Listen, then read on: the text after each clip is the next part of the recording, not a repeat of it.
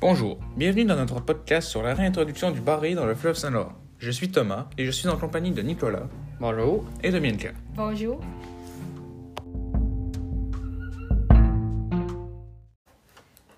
Premièrement, nous allons vous dire depuis quand il a été réintroduit. D'après le site Forêt Faune et Parc de Québec, le bar rayé sera disparu du fleuve Saint-Laurent dans les années 1960. Cependant, l'espèce n'est déclarée officiellement disparue qu'en 1996. C'est en 2002 que les premiers bars rayés sont réimplantés dans les eaux du fleuve.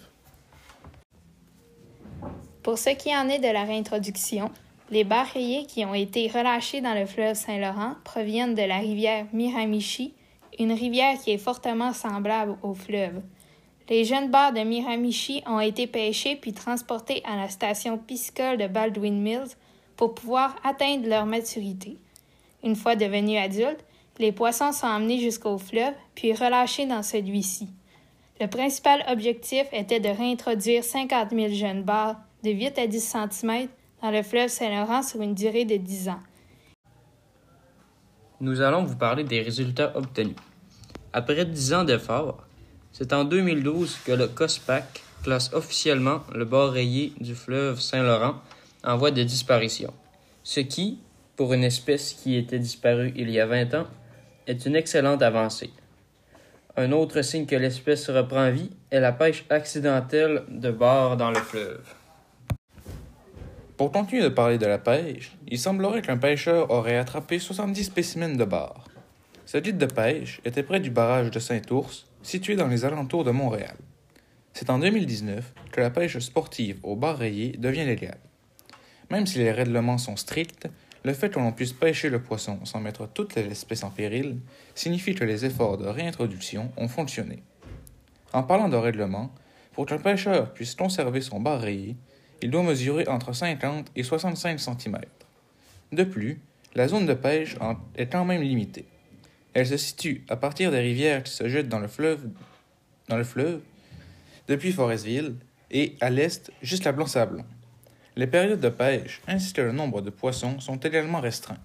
La pêche est permise du 15 juin au 31 octobre et pour un maximum de 3 spécimens par pêcheur. Comment se porte le bord rayé de nos jours? Aujourd'hui, le bord rayé du Saint-Laurent n'existe plus. Cependant, la nouvelle espèce qui a été réintroduite dans le fleuve Saint-Laurent pourrait bientôt perdre son statut de en voie de disparition, ce qui est trois ans plus tôt que ce qui était prévu. Cependant, celle-ci étant considérée comme une population artificielle, elle pourrait ne pas être éligible à la protection de la loi sur les espèces en péril.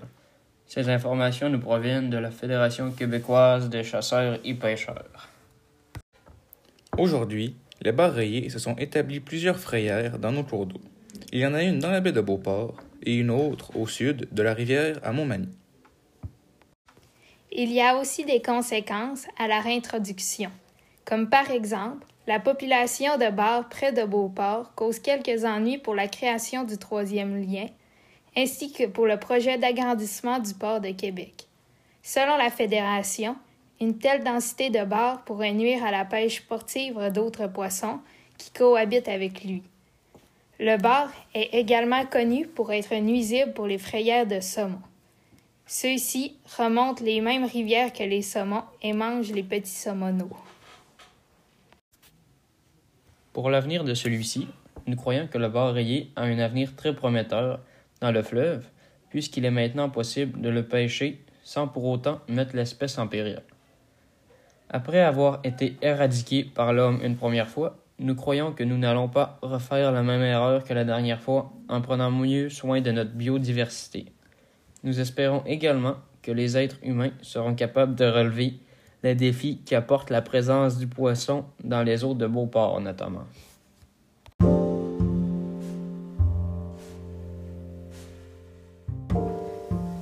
Et voilà, nous en avons terminé avec notre podcast et nous espérons avoir réussi à vous sensibiliser aux bars rayés et à toutes les autres espèces marines du Québec.